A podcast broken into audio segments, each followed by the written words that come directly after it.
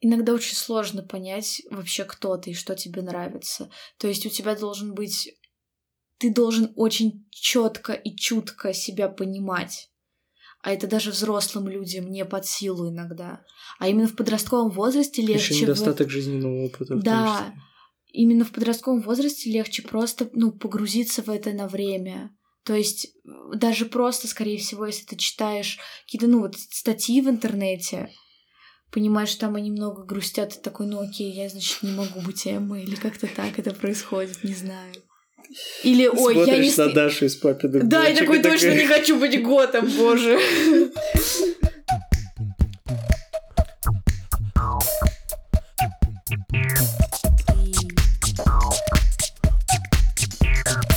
Привет, это подкаст «Ночь» с Даней и Аней. Привет. Сегодняшний подкаст будет посвящен субкультурам. Да, мы хотим порассуждать о том, какими были субкультуры и как они изменились с приходом и развитием интернета. Давай начнем с определения субкультуры. Да, и давай. мне кажется, уже здесь будут некоторые проблемы. Почему? Потому что у меня к этому моменту очень-очень много вопросов, правда. Ну, хорошо, давай я скажу определение, ты скажешь, какие у тебя вопросы. Да, хорошо. Ну, в общем, как говорят многие сайты, как говорит мой личный опыт, субкультура... Твой личный опыт — это Википедия. Нет! Это личный опыт складывался из наблюдения. В общем, субкультуры — это отдельные группки внутри культуры, скорее всего, группы меньшинств, которые имеют собственные ценности и собственное мировоззрение. Также у них ну, как бы есть несколько характеристик субкультуры. Это как раз-таки отличные от большинства ценности, отличные от большинства образы и также какая-либо символика. У тебя к этому определению нет никаких вопросов? Она очень абстрактная, но это проблема всех определений, если ты об этом. Не совсем. О чем? Но определения обычно созданы для того, чтобы делать вещи более понятными. Ну, только если не, это не определение с Википедии. Да нет, но очень часто, ну, допустим, если ты, я не знаю, наберешь, что такое там кислоты, то ты узнаешь, что такое кислоты. У них есть определение, определенные характеристики. Я про то, что Википедия очень сложно пишет определение, но сейчас не об этом. Скажи, какие у тебя есть вопросы? Один, я думаю, наконец, вообще подкаста отправить, мы его потом обсудим. Это что такое большинство? Что за мнение большинства? И также вопросы такие, что вот первый, допустим, ты полностью соответствуешь всем характеристикам какой-нибудь субкультуры. То есть тебе нравится такая одежда, как выглядит та или иная субкультура. Ты слушаешь ту музыку. У тебя схожие предпочтения мировоззрения, но ты себя не определяешь. Ну давай для примера, э, вот группа металлистов, когда популярна была ну, рок-музыка, металл и все эти отправления хардкорные – вот ты, допустим, носишь вот эти классическое представление, там у тебя длинные волосы, ты вот эти футболки с готическим шрифтом какой-нибудь любимой группы носишь, у тебя э, вот это все интересует и так далее. Человек извне скажет, что ты металлист, но ты себя к ним не причисляешь. Являешься ли ты металлистом? Мне кажется, в субкультуре очень важная вещь именно самоидентификация с этой культурой, с этой субкультурой. Поэтому если человек себя не определяет для самого себя, он не говорит, что он медалист, он не, не общается с этой, с этой группой, у них нет общих активностей каких-либо. Потому что, кстати, а, наличие общих дел — это также характеристика субкультуры. Поэтому я бы не сказала, что его можно назвать металлистом, если просто вернуться к твоему примеру. Ну, потому что ведь очень многие говорят, что субкультура — это как раз ну, это как один из инструментов самоидентификации. Ну да. Ну, поэтому, если ты себя не считаешь таковым, ты не являешься таковым. Ну, когда говорят про инструмент самоидентификации, это подразумевается как побочное действие, скажем так, субкультуры. Разве нет? Слушай. Имеется в виду, вот это не первопричина, почему ты попадаешь в субкультуру. Разве нет? Тебя просто привлекают эти вещи. Это же не от того, что... Мне кажется, люди не так приходят к субкультуре, что, блин, я не знаю, кем мне быть, стану вот таким. Может быть, у человека, конечно, приходит к такому, если, ну, в подростковом возрасте, допустим, из-за того, что у него происходят какие-то трудности с самоидентификацией, он не совсем понимает, кем он хочет быть, и ему кажется, что раз есть вот такая обособленная группа, он хочет попробовать в ней находиться.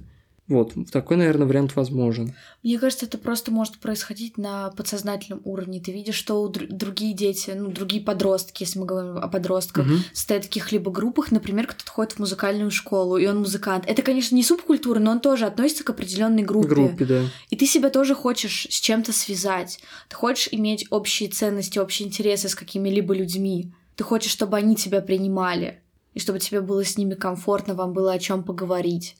И тогда человек приходит в субкультуру, и все равно, ну, как бы на подсознательном уровне это некоторый элемент идентификации. Если что, мне очень сложно произносить это слово, и, скорее всего, оно будет корявым на протяжении всего подкаста. Вот смотри, просто обычно таких людей, вот смотри, если ты приходишь к субкультуре от того, что твои интересы совпадают с этой субкультурой, то ты относишься типа к трю, к тру чувакам. А если ты приходишь из того, что ты хочешь быть вместе с ними и подстраиваешь свои предпочтения под них, таких людей называют позерами.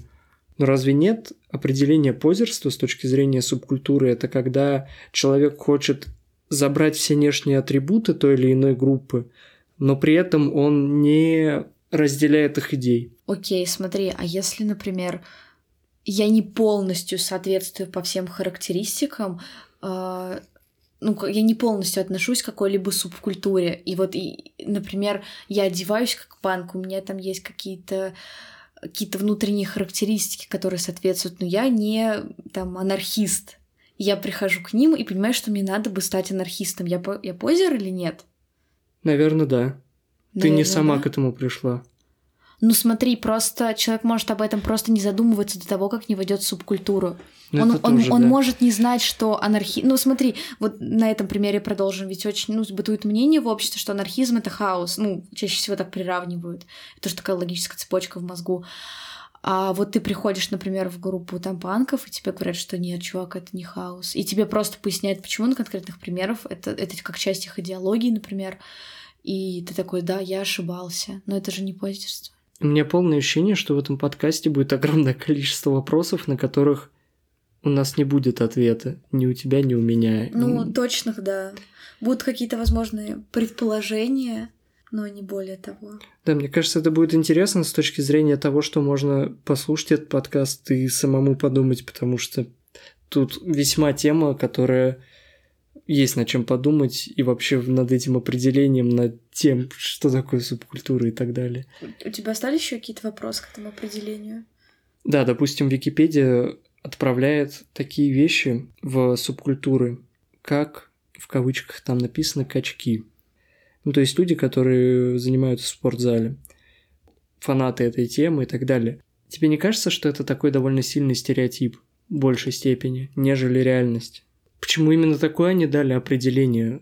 Тогда уже можно, наверное, правильнее, если уж говорить про какую-то субкультуру, она все-таки должна включать в себя идею. Люди в спортзал идут абсолютно по разным причинам. Тогда, наверное, лучше говорить про ЗОЖ. Вот ЗОЖ является субкультурой. У них есть идеи, у них вот даже есть какой-то принцип, скажем так, поведения и взаимодействия в социальных сетях, что сейчас является очень важным аспектом для субкультур. Вот знаешь, э, в этом определении говорится, что субкультура — это как бы группа в культуре, но меньшинство. А вот сейчас же очень сильно идет тренд на ЗОЖ. И mm. если даже ЗОЖ когда-то был субкультурой... Вот, кстати, тоже интересный вопрос. Субкультура перестает быть культу... субкультурой, если она становится более масштабной и популярной? И вот у меня здесь это тот вопрос, который я хотел в конце обсуждать про большинство, потому что к этому моменту очень много вопросов, что такое большинство. Я понимаю, что сейчас идет активная тема ЗОЖа, но значит ли это, что Понимаешь, это вокруг, допустим, тебя и меня, э, тех же самых социальных сетях, э, в нашем окружении, в общении есть люди, которые увлекаются этой тематикой. Но значит ли это, что у всех людей есть знакомые, которые этим так сильно увлекаются? Далеко нет. Мне кажется, ты так говоришь, потому что ты в основном сидишь в интернете и видишь то, что происходит в интернете. Потому что я иногда смотрю, например, своими родителями телевизор и понимаю, что там тоже сейчас идет очень большой, ну небольшой, конечно, такой трендище. Там появляются программы, которые связаны со здоровым образом жизни, например. И в газетах тоже об этом пишут. Я недавно случайно взяла газету на улице, там было что-то насчет этого написано. С земли? Не, на метро, которые раздают. Я очень удивилась. Ну, понимаешь, что вот эта тема в интернете активная про ЗОЖ, она началась, ну, не супер давно. Ну, что для тебя не супер давно? Не знаю, наверное, ну, ле- года 4, может, Ну, 3. 4-5, да. Вот. А программа с, с этим, как его, про здоровье с Малаховым, где они настойку из мочи готовили и жить здорово, она идет по телеку уже очень давно. Так что интернет еще только догоняет телевидение. Нет, я тоже сначала вспомнила Малышеву с ее программой. Но это же не ЗОЖ. Но это да, но она все равно рассказывает про то, как правильно жить. Она, Она всякие- рассказывает, как не умереть. всякие советы, там, как кишечник правильно должен работать, что надо делать для этого. Но я к тому, что сейчас появляются более, простите, адекватные программы. Ну, была какая-то передача, я не помню, как называется. Она шла одновременно со «Здорово жить» раньше. И мне она казалась довольно интересной. Ну, я тогда вроде еще в школе учился. В общем, я ее смотрел. И у меня полное ощущение от ее просмотра такое, что тебе объясняют, как в этом мире выжить, потому что тебя все вокруг хочет убить. Продукты в магазинах, воздух, все, вода. Да, я вспомнила сейчас программу, которая шла по первому. Там все время брали какой-либо продукт или еще что-то и говорили, чем он вреден. Меня в детстве, на меня в детстве очень большое впечатление произвела такое, такое шоу про плесень. Там люди сказали, что если в вашем доме появилась плесень, то его надо сжечь. Дом. Да! И каждый раз теперь, когда меня случайно плесень, например, на хлебе появляется, я такая... Серьезно такая программа? Да. Слушай, я смотрю... Нет, давай у нас переходит в подкаст про телевидение. Я много всякое веселья смотрел.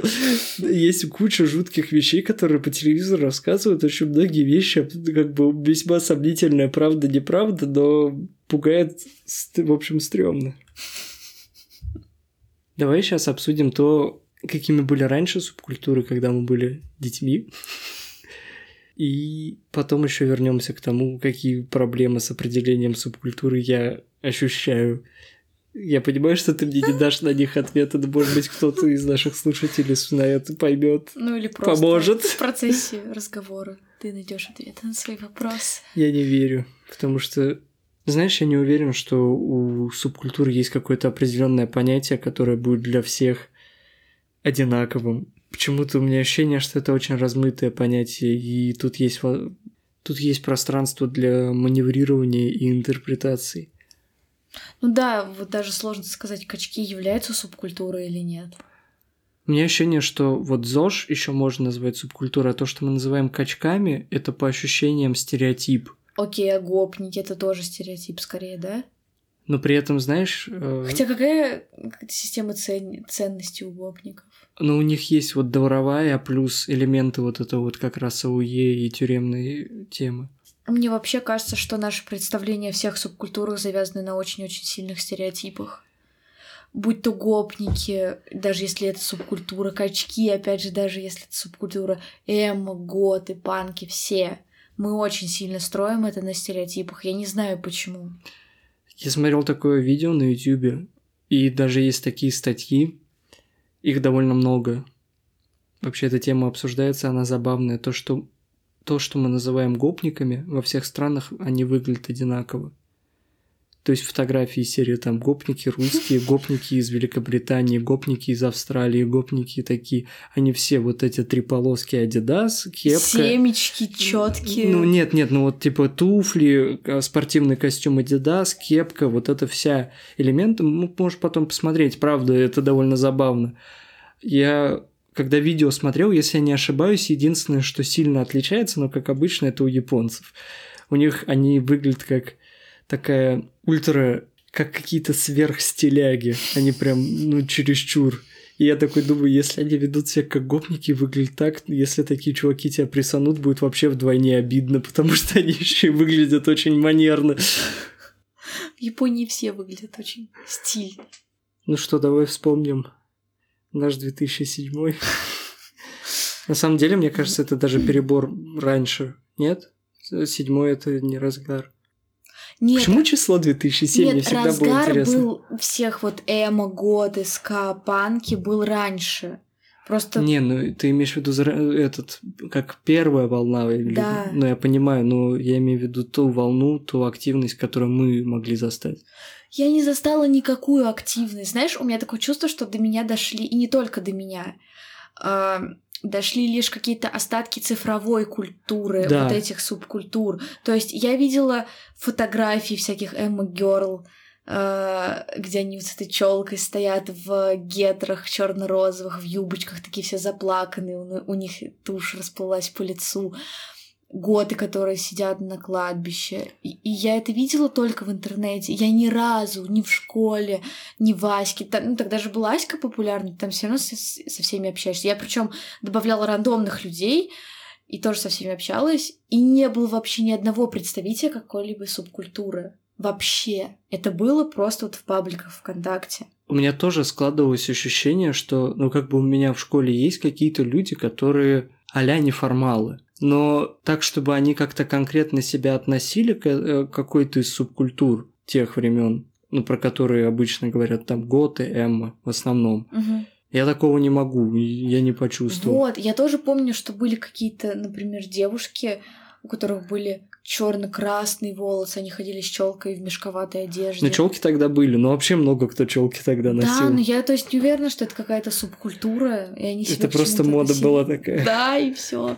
Поэтому я не знаю, это как-то прошло очень сильно мимо меня. Знаешь, особенно забавно, что это такой элемент восприятия. У тебя нет ощущения, что вот то качество фотографий тех времен и вот эта челка это какие-то неизменные элементы. То есть, если у человека челка на фотографии, то это обязательно фотография плохого качества. У меня почему-то на подсознании Нет, такое. нет а у меня такое есть. Ну, то есть, я не могу представить себе современную фотографию человека с такой челкой. Вот в чем тема. Но мне кажется, вообще интернет в этом плане очень сильно преувеличил масштаб вот подобных субкультур. Ну, у меня такое чувство. Мне кажется, этих людей было не так много, хотя наверняка это мое заблуждение. По моим ощущениям, э, вот тот разгар, о котором мы сейчас говорим, он в очень большой степени происходил именно в интернете. В тот момент у людей, у очень многих, уже был довольно терпимый интернет. Можно было без карточек, без всего пользоваться на регулярной основе интернетом. И именно это поспособствовало, скажем так, второму дыханию субкультур. И, возможно, это именно тот период, когда впервые появилось вот это все проявление и распространение атрибутики субкультур через интернет. Вот эти фотографии э, в определенной одежде, та музыка, те группы, картинки с группами, все вот это. И у меня есть ощущение, что что все новые субкультуры и все новые активности с ними связаны, они происходят именно в интернете, и вся эта проработка стилистики соответствующей, она в интернете. Ну вот что-то по типу из серии веб-панк. Ну, понимаешь, то есть есть соответствующая музыка, это скорее веб-панк, это, муз... это просто стиль картинок и музыки, но это можно назвать чем-то таким, как мгновенная, быстрая, простая, современная веб-субкультура. Я с тобой соглашусь, потому что я сейчас в голове придумывала пример на то, что ты сказал. И вот даже если взять тех же самых Tumblr Girl, их бы не было без того же Тамблера. И все вот эти вот распространения со стилем Tumblr Girl именно пошли в интернете. Ну просто потому, что интернет — это очень удобная площадка для того, чтобы себя демонстрировать и показывать. И сейчас уже не надо выходить на улицу, чтобы показать, что ты э, принадлежишь какой-либо культуре. Вот насчет Tumblr Girl, я вообще не уверен, что люди, которых мы так называем, они себя причисляли к этой группе. А ты говорил, что это один из важных элементов самоидентификации. Ты знаешь хоть одну девушку или там в социальных сетях, которая бы вела подобные страницы или Tumblr подобный, как мы представляем себе Tumblr Girl, и при этом называла себя Tumblr Girl? Или более, хорошо, более свеженький пример, Винишка Тян. Мне кажется, У нас- винишка Тян носит несколько негативную А коннотацию. Tumblr Girl не несло? Мне кажется, винишка Тян в большей степени, потому что на Tumblr Girl так не стебались. Ну, я тебе скажу честно, мне нравилась даже эта эстетика. Мне тоже Я, нравилось. см- я смотрела все эти блоги на Тамблере, и мне нравилось, что делают эти девушки, мне хотелось смотреть. Я не знаю, насколько они себя сами называли, но они явно этому пытались следовать. Когда люди друг за другом повторяют, это не создает новую субкультуру. Просто смотри, для примера, огромное количество русских видеоблогеров пытаются подражать Ивангаю, а есть э, зарубежный видеоблогер, который у которого Вангай изначально просто практически напрямую в кадр в кадр копировал видео. И что? Это значит, что они теперь новые субкил- субкультуре Ивангаев? Честно, у меня такое ощущение, что остался какой-то пласт старых субкультур а хиппи, панки, эмо, готы. А вот то, что сейчас происходит, это очень сложно отнести к субкультурам. Это просто какие-то массовые движения в интернете. Я. Они даже не массовые. Ну, кажется, что они массовые. Скорее, да, это такой псевдо. Из всего, что в последнее время я такого видел, из чуть более проработанного, чем остальные подобные движухи, были Вичуганы и Вичхаус. И то при этом у них было просто более подробно проработанная стилистика. Мне так казалось. Но сейчас я понимаю, что я, так, я просто тогда впервые с таким столкнулся. Это был, наверное, год Год, наверное, 2015-2014. Не знаю точно. Ну вот, и тогда как раз началась вот эта движуха с тем, что вот эти новые стили музыки и новые оформления для них начали появляться просто с огромной частотой. Весь этот Vapor Wave, Green Wave, Ice Wave. Soviet Wave. Ну, Soviet Wave это, знаешь, вот в Soviet Wave уникальности и какой-то самобытности просто в миллиарды больше, чем в каждом из этих вейвов. Они все очень интернетные, и у них вот эти все звуки классические, вот это вот облачное звучание, замедление звуков, а в Вичхаусе просто накладываешь так, чтобы все звучало с адским перегрузом, и вот Вичхаус готов. Ладно, нет, не так, конечно. И правда, ну вот, допустим, Вичхаус из всей этой музыки достаточно несложно не, не определить. Ну, блин, мы сейчас довольно... Если люди не знают, о чем о, каких, о какой мы музыке говорим, то будет совсем непонятно. Но все же я закончу про Вичхаус у меня идея в том, что мне казалось на тот момент Вичхаус чем-то уникальным, просто потому что я с этим до этого никогда не сталкивался. У них картинки было направление еще так называемый арабский трэп, когда вставлялось огромное количество арабских каких-то мелодий, арабских мотивов, э, текста на арабском. Но в трэп, поэтому он арабский. И у них были похожие темы, что их вдохновляло вот это иероглифы, а, вязь, все вот эти странные шрифты, при этом все черное, а, вот эти картинки, когда зрачки залиты черным полностью. Ну, в общем, как-то так. И через некоторое время я просто перестал интересоваться всеми этими маленькими поджанрами, потому что они стали все больше походить друг на друга. И я почувствовал, что это, в общем, все одно и то же, просто в каждом новом жанре эти элементы маленькие, какие-то, допустим, знаешь, использование гличей, э, замазывание лица, типа не палим лицо, вот это, э, и разные вот такие элементы, они просто комбинировались в новом возможном варианте. Элементы не меняются, ком- меняется комбинация. Если и ты хочешь сказать, пул... что в субкультурах также сейчас? Нет, я просто говорю о том, что за всеми вот этими мини-движухами, вот этими, можно так сказать, музыкальными субкультурами современными, мини, за ними ничего не стоит, и они умирают так же быстро, как появляются. В подобных музыкальных направлениях может быть буквально один исполнитель, он скажет, все, мы теперь все чуваки одеваемся в зеленое, один поодевается в зеленую месяц и скажет, все, ребят, не-не-не, это не тема, надо новое делать направление музыкальное. То есть ты считаешь, что эти музыкальные движения, эти субкультуры были пустыми? Во-первых, я не уверен, что их можно называть субкультурами. Ну, Максим, поэтому да. я и сказала, что движение. Да, а, да, я думаю, они... Ну, у них есть только определенные, скажем так, каноны внешнего оформления и музыкального звучания, которые даже уникальными особо-то назвать нельзя. Так что я считаю, что, во-первых, они пустые, а во-вторых, они даже не особо оригинальные. Вот, мне кажется, это очень важное отличие от того, что происходило с самыми первыми субкультурами, будь то готы, эмо или панки, потому что, знаешь, у нас у всех было немного ироничное отношение к ним. То есть я сама помню, я смотрела эти картинки с Эммой, где стояли вот эти девочки, опять же, в коротких юбочках с этими смешными чулками. Я думаю, блин, они такие стрёмные, странные, зачем они все это делают?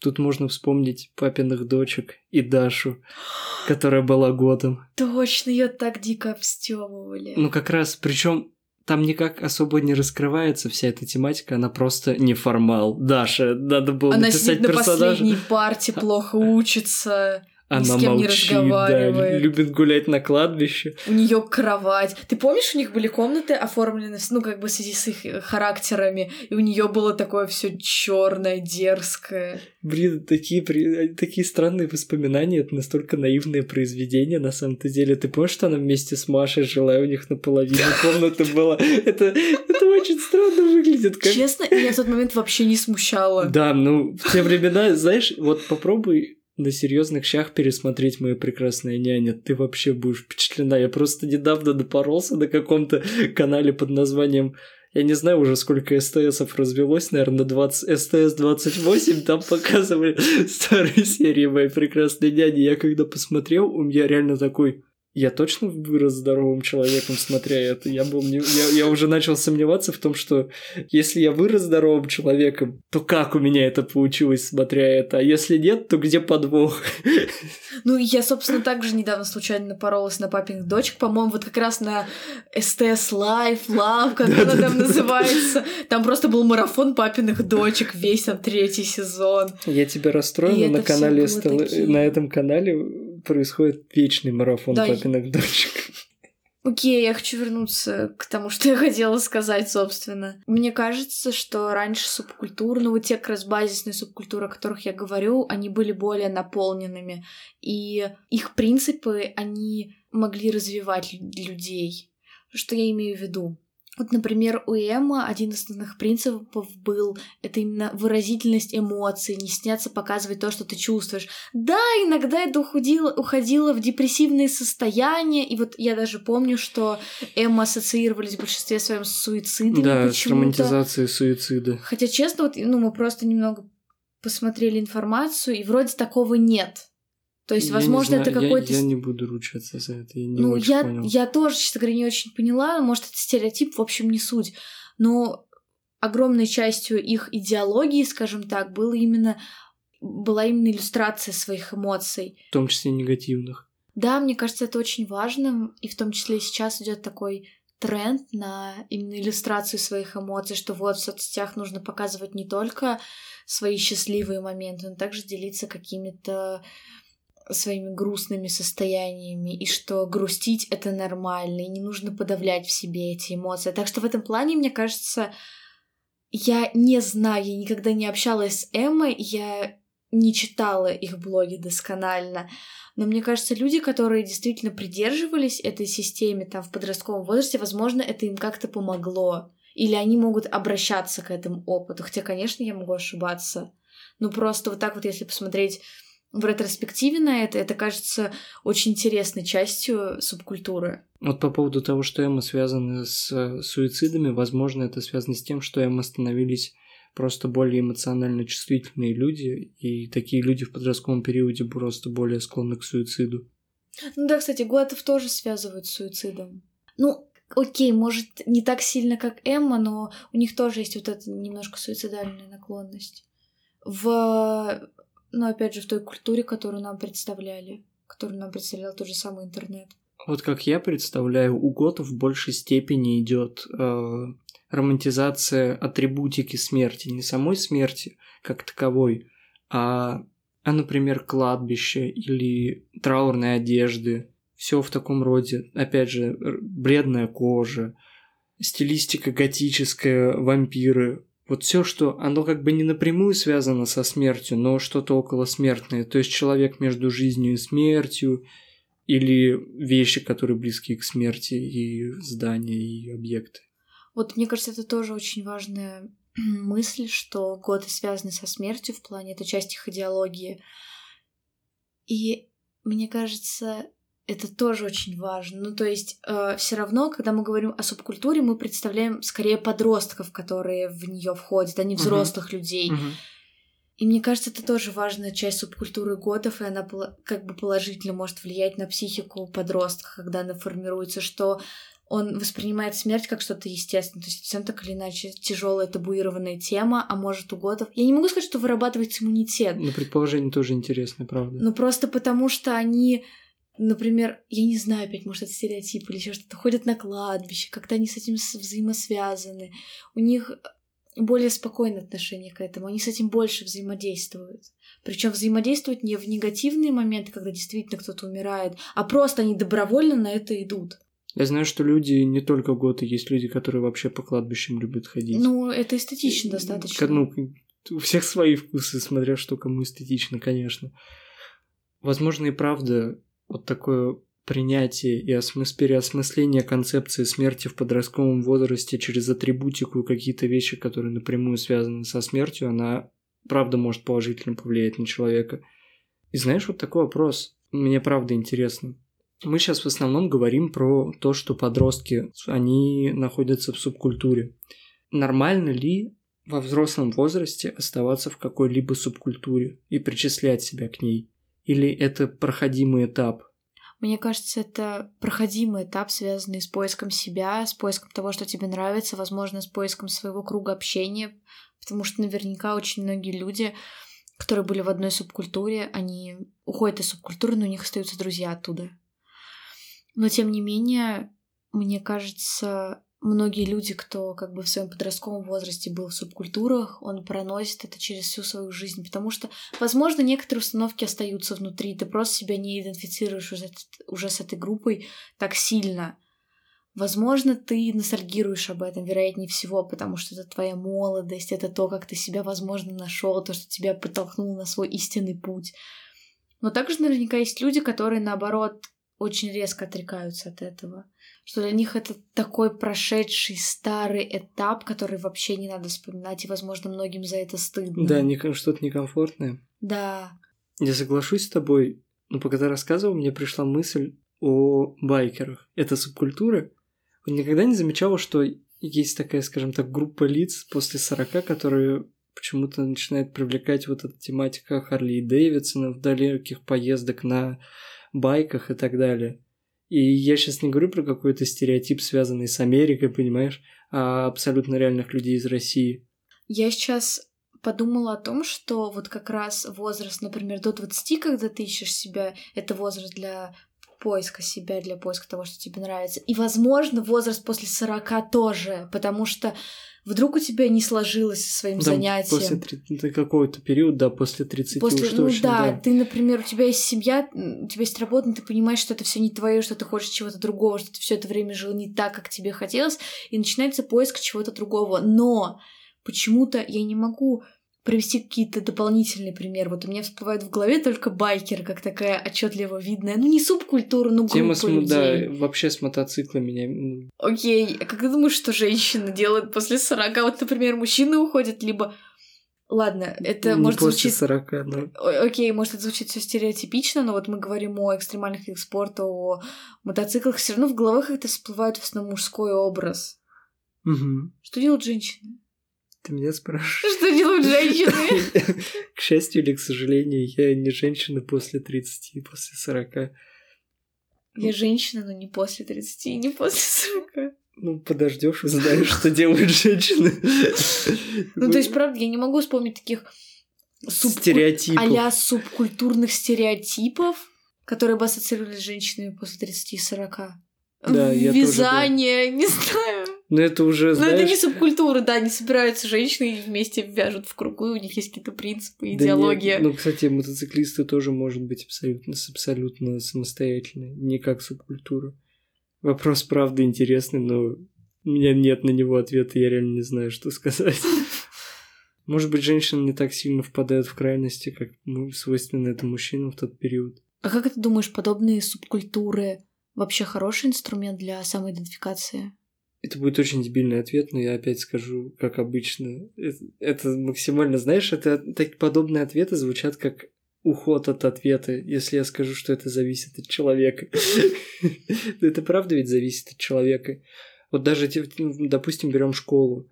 А, очень часто бывает группа, которую травят, и способ найти какую-то группу единомышленников через субкультуру – это хорошее решение для таких людей, чтобы почувствовать себя более уверенным. Я, конечно, беру ситуацию какую-то абсолютно в вакууме, в реальности все намного сложнее, веселее и интересней, Но мне кажется, вот в такой ситуации это хорошее решение. А вот если ты ощущаешь в себе силы найти что-то свое, то для тебя как бы обращение к субкультуре, если, ну, если ты будешь считать себя ее членом, это будет как, как, знаешь, типа как простой путь. Я не знаю, какое у меня мнение по этому поводу, я буду считать, как считают они. Если у тебя достаточно сил, чтобы искать свои мнения, какие-то искать разные варианты, оценивать их, то лучше, наверное, самому это делать. То есть, когда ты ищешь именно идеологию, а не единомышленников, то лучше так не обращаться. Но при этом опыт, идеи, внешняя атрибутика для тебя может быть интересным элементом вдохновения и переосмысления, чтобы создать что-то свое. По сути, я сказал что-то по типу можно не тупо следовать и повторять, и пытаться понять, что тебе нравится, и вычленить. Вообще, мне кажется, погружение в какую-либо субкультуру не только или не просто помогает тебе понять, кто ты есть, а скорее оно может помочь тебе понять, кем ты не являешься. Мы все равно себя можем узнать через понимание того, кем мы точно не хотим быть и что нам точно не нравится. То есть ты можешь, например, стать Эмма, а потом понять, что они очень много грустят, а ты действительно ну, просто генетически позитивный человек, и тебе вообще неприятно в таком находиться, и ты не хочешь выдавливать из себя грусть, ты не хочешь это в себе культивировать. Ну, это, может, не самый удачный пример, но все равно более-менее понятно, о чем речь. И ты погружаешься в это, чтобы просто понять, что я не такой. Ну, то есть, на самом деле, я пошел не по той дорожке, это значит, что для меня имеет ценность там хорошие позитивные эмоции, делиться именно позитивными эмоциями с миром. Тебе не кажется, что чтобы понять, что тебе вот эта субкультура не привлекает абсолютно, достаточно просто обратиться к своим эмоциям? Или это ты считаешь, что этого может быть недостаточно? Иногда очень сложно понять вообще, кто ты и что тебе нравится. То есть у тебя должен быть... Ты должен очень четко и чутко себя понимать. А это даже взрослым людям не под силу иногда. А именно в подростковом возрасте легче... Еще недостаток в... жизненного опыта. Да, именно в подростковом возрасте легче просто ну, погрузиться в это на время. То есть даже просто, скорее всего, если ты читаешь какие-то, ну, вот статьи в интернете, понимаешь, что там они много грустят, ты такой, ну окей, я, значит, не могу быть Эммой, или как-то так это происходит, не знаю. Или, ой, Смотришь я не... на Дашу из папиных Да, я такой точно не хочу быть готом, боже. Это очень дебильно. У меня ощущение, что наше представление внешнее о субкультурах очень жуткие. Это, знаешь, примерно то же самое, что мнение, как гуманитарии, технари, знаешь, вот Я примерно тебе об этом такое и говорю, же... что мне кажется, мы мыслим э, очень стереотипично о субкультурах. Но а как я не знаю, как о них получить информацию, общаться непосредственно с Готами и Эмма. Я не знаю, где их найти сейчас. Отзовитесь. Пожалуйста, напишите в комментарии подкаста. Да.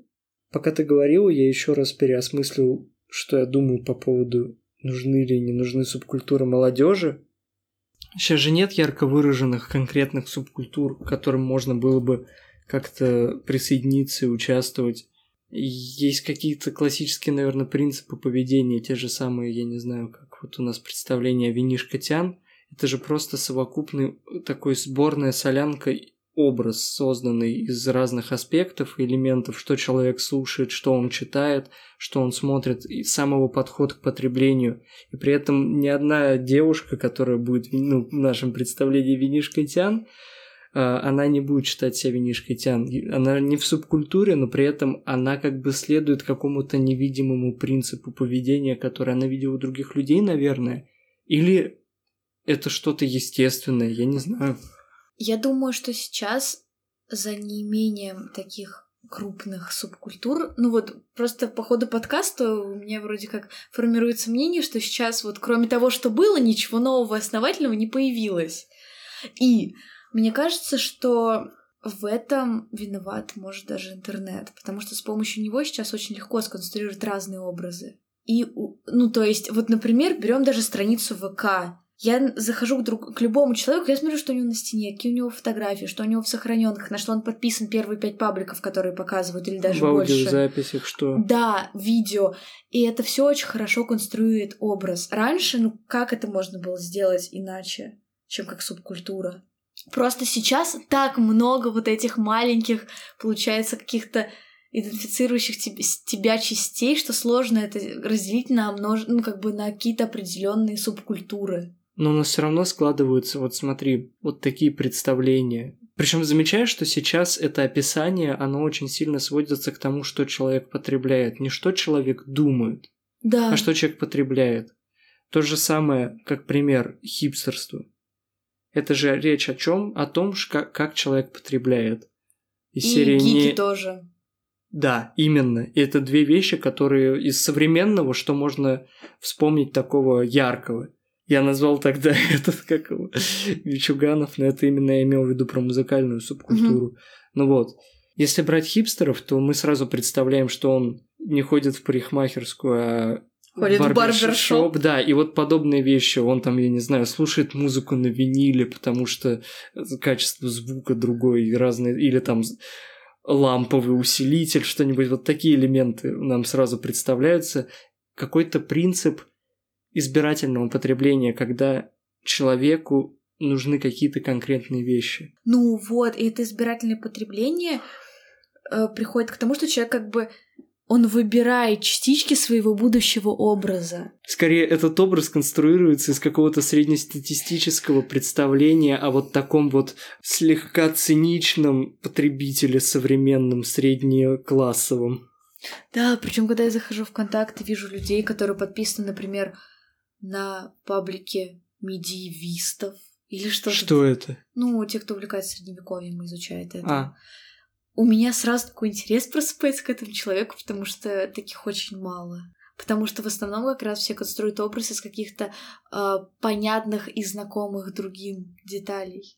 Ну слушай, первые пять пабликов ВК это не конструирование образов, это ты реально их смотришь. У тебя не может оказаться там то, не, максимум там может оказаться на то, что недавно подписался. Ну окей, то, что добавляешь себе на... Ну хотя стена сейчас тоже не Стена показатель. сейчас ее вообще никто даже не, не да, примеряет. Да. Это такой сомнительный момент.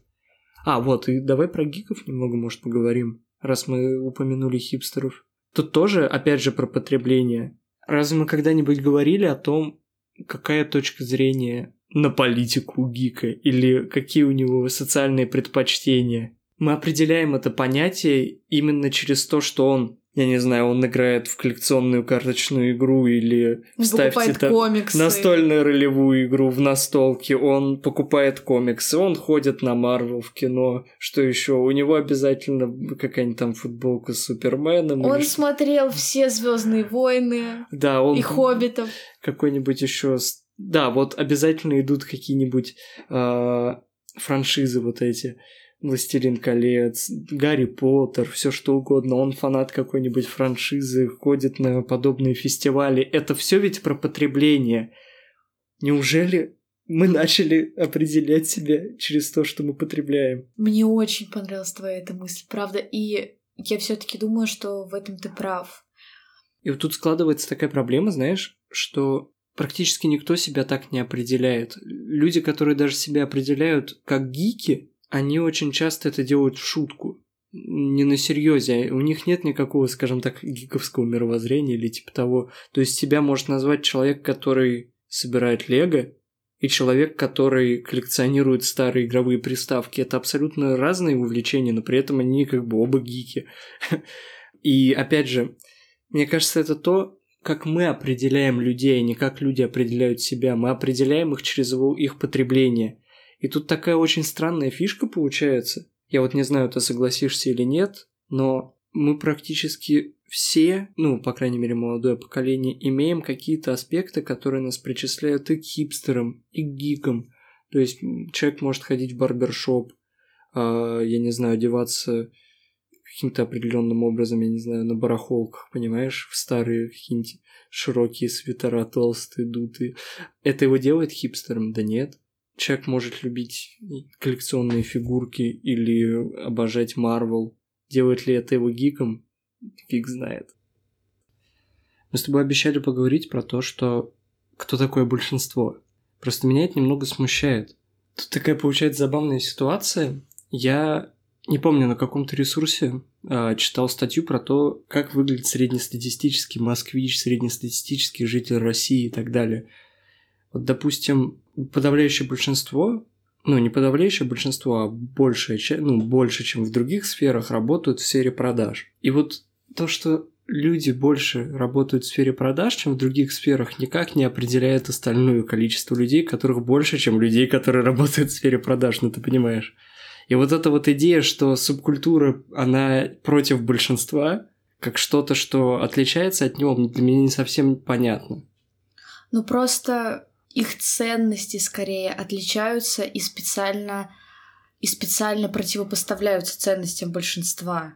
Вот смотри, чтобы противопоставлять себя большинству, нужно, нужно поним... определить, что значит точка зрения большинства. Вот, допустим, я понимаю, что, как пример, образование хиппи, панки – это как бы группа людей, которая противопо- противопоставляла себя нынешней политической посылке да, государства. Но эта государственная смотреть. посылка не всегда является мнением большинства. Это даже доказывает, знаешь, вот эти, скажем так, мысленные эксперименты, связанные с тем, что может выиграть кандидат, который не больше всех всем нравится, а просто самый нейтральный. Его не так много людей поддерживают. Вот. Так что, понимаешь, государство не является репрезентацией большинства Начнем вот то же самое. Работа, где больше всех людей работают, тоже не является репрезентацией. Но как бы, да, большая часть, ну, больше, чем в остальных направлениях так работают. Но это не значит, что всем так ну, нравится это, в нет, стране это, продаж. Нет, смотри, как это значит. Например, там панки за анархию. И, например, ты просто заходишь в интернет или еще где-то и понимаешь, что большинство людей считает, что анархия это хаос. И, соответственно, ну, это противопоставление своего мнения другому. То же самое с хиппи, ну вот раньше было. Они же в том числе выступают за легализацию марихуаны. И если сейчас посмотреть на государственную повестку, уже у нас очень маленькое количество стран легализовало марихуану. Да, кто-то может на пути к этому, но тем не менее многие также относятся очень негативно. По-моему, хиппи все таки больше речь про... Пацифизм? Да, про ну, те времена, связанные нет, с Нет, пацифизм это понятно, но легализация марихуаны это тоже одна из их ну, таких ну, понимаешь, вот в те моменты, когда появлялись именно эти субкультуры, вот из всех, которые можно вспомнить, вот эти две, они самые, по моим ощущениям, политически ориентированы. И да, их появление есть. было обосновано. Они как что-то по типу... Знаешь, есть же, вот если вспомнить предыдущие времена, есть некоторые скажем так, внешняя атрибутика революционных движений тех или иных времен, студенческих революционных движений и так далее.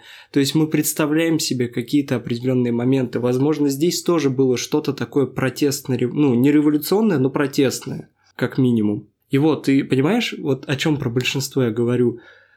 Ты в любом случае в каких-то аспектах являешься большинством, в каких-то меньшинством. Наверное, все-таки, опять же, стоит искать то, что тебе интересно, и то, что для тебя важно, нежели пытаться быть не таким, как все.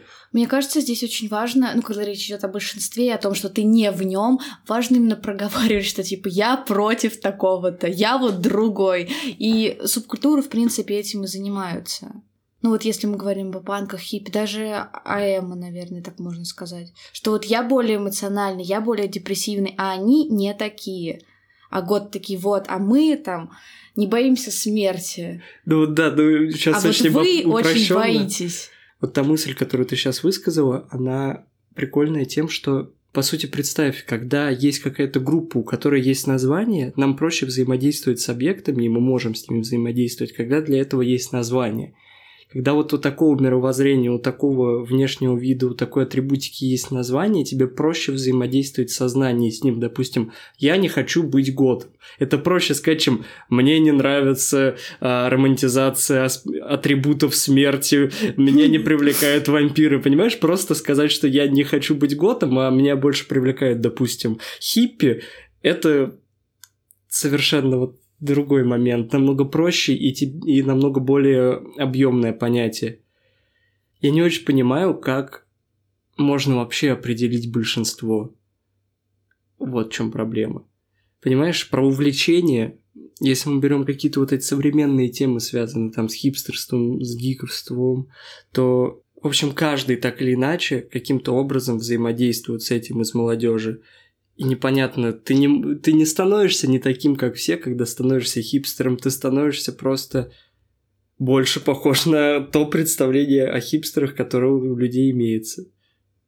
Наверное, вот так. Но вот знаешь, если мы вернемся опять же к традиционным субкультурам, панки, готы, тра-та-та-та-та, в то время, да даже сейчас эта часть продолжается, если ты, например, имеешь косую челку, которая немного тебе в глаза лезет, Многие люди, мо... да. Нет, многие люди могут спросить, ты чё, Эма? Или если ты ходишь весь черным, тебе говорят, блин, ты чё, год? Это нет, ну, это, есть, мне... мне кажется, это прикол, нет? Uh, я не знаю, но мне, меня спрашивали, год ли я, когда я ходила, например, вся в черном. И может быть, ну как бы мне сложно не согласиться с тобой в этом. Наверняка, наверняка есть люди просто, которым нравится надеваться в секонд-хендах, ну, потому что там, правда, есть хорошие вещи, и это не, не определяет их как хипстеров. Но при этом этому человеку абсолютно спокойно могут сказать в шутку, типа, ха, ты чё, хипстер, что ли? Это как, знаешь, это как штука, которую просто шутят насчет каких-то стереотипов. Это созданный стереотип, над которым да, можно шутить. Нет, э, нет, это знаешь, это просто стереотип, чтобы упростить мышление и вообще восприятие окружающего мира вот ты видишь человека, он идет из секонд-хенда, и у тебя просто вот эта логическая цепочка в голове, такой, ага, он ходит в секонд-хенд, значит, он хипстер, значит, он ходит в барбершопы, да. значит, он работает в каком-то стильном офисе института Стрелка или что-то такое. Да, у него, у него дома целая полка виниловых пластинок, сейчас он пойдет в бар, выпьет крафтовое пиво вместе с фалафелем, с хумусом. Да, ну это просто упрощает твой мир, и все. И вот Вопрос, определяет ли этот чувак себя как хипстер? Нет, наверное. Причем я ни разу не слышал, чтобы люди определяли себя как хипстеры. Да при этом практически любой человек может себя гиком или хипстером назвать. Какие-то из атрибутов, которые у нас в голове крутятся, их можно спокойно добавить любому человеку. И вот в этом контексте реально интересно поговорить про винишко тян. Это же тоже про потребление. Вино, там конкретные сигареты, э, артхаусное, артхаусное кино, книжки философские и все подобное. Но этот образ значительно в большей степени обвинительный, нежели хипстер и гик. Я для даже... гиков есть понятие нерд. А для хипстеров, ну, хипстер тоже иногда обвинительно все-таки используется. Ну, я могу предположить, почему винишка Тян ну, есть такую немножко негативную коннотацию. Не потому что вино и какие-то определенные сигареты, а потому что когда мы говорим, что винишкотян увлекаются артхаусным кино и читают Ницше или там еще кого-то, не знаю, они делают это поверхностно. Они делают это для того, чтобы просто сказать, что вот, я смотрю артхаусное кино. Вот с негативным вот этим отношением к хипстеру, я думаю, то же самое. Это такое поверхностное пренебрежение, такой циник, но не, но не, не вывозит. Да, есть такое? Да, да, да, кстати, может быть. Но в целом, ну, мне кажется, все-таки как бы я совершенно нейтрально отношусь к винишкотян. Просто очень интересный феномен, что это так не, ну, как бы неожиданно поднялось, и все стали об этом говорить, все стали делать видео об этом. Почему-то все знают, что это значит, но никто уже... Это понятие вдруг стало всем понятно, и оно стало использоваться, хотя оно до этого никогда не, не существовало. Но мне кажется, здесь то же самое, что и с Tumblr Girl. Э, некоторые девушки начали эксплуатировать этот образ потому что в какой-то момент это стало популярно. И просто так вот похайпиться на каком-то образе, почему бы и нет. Причем эти девушки, ну, они выглядят стильно. То есть мне... Мишка тян значительно более негативный образ, нет? Ну, как бы в обществе, да, но я не могу сказать, что я как бы негативно к ним отношусь именно вот по внешнему облику. То есть, ну вот там что у них, чокер, короткие Девушки юбочки. с каре каждый день. Каре... Блин, каре вообще топово выглядит, как бы я бы тоже себе хотела. Проблема каре в том, что... Оно везде. Мне... Да нет, мне кажется, проблема каре в том, что Нужно все-таки понимать, что она идет не к каждому лицу, вообще не к каждому. Так ты не узнаешь, если не обрежешь. Нет, узнаешь, ну типажи лица все-таки понятно. Ну, я не знаю для кого как. Для меня понятно, мне вот попробовал, мне нет.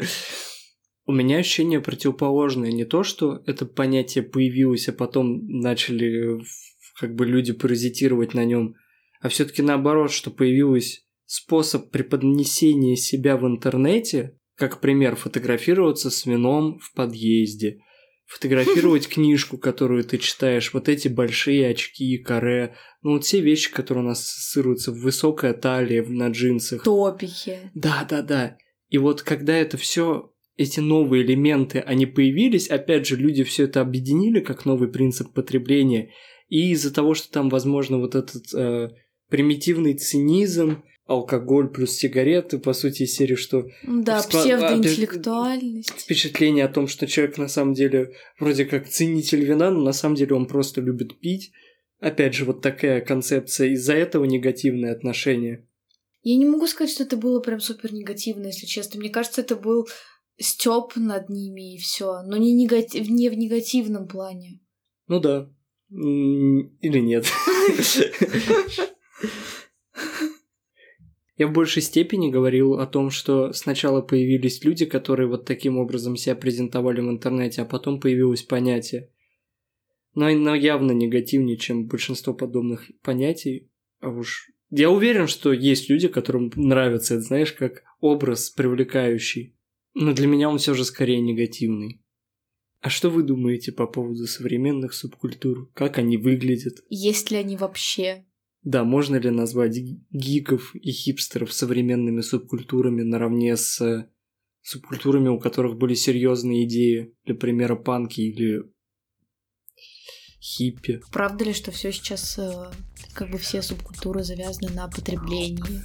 И все они ушли принципиально в интернет. В общем, пишите свое мнение, нам правда будет интересно. Ставьте лайки ВКонтакте, ставьте звезды в iTunes, пишите комментарии нам на почту, ВКонтакте, в Кастбоксе. Везде, где только возможно. Да. Спасибо за прослушивание. Пока-пока. Пока.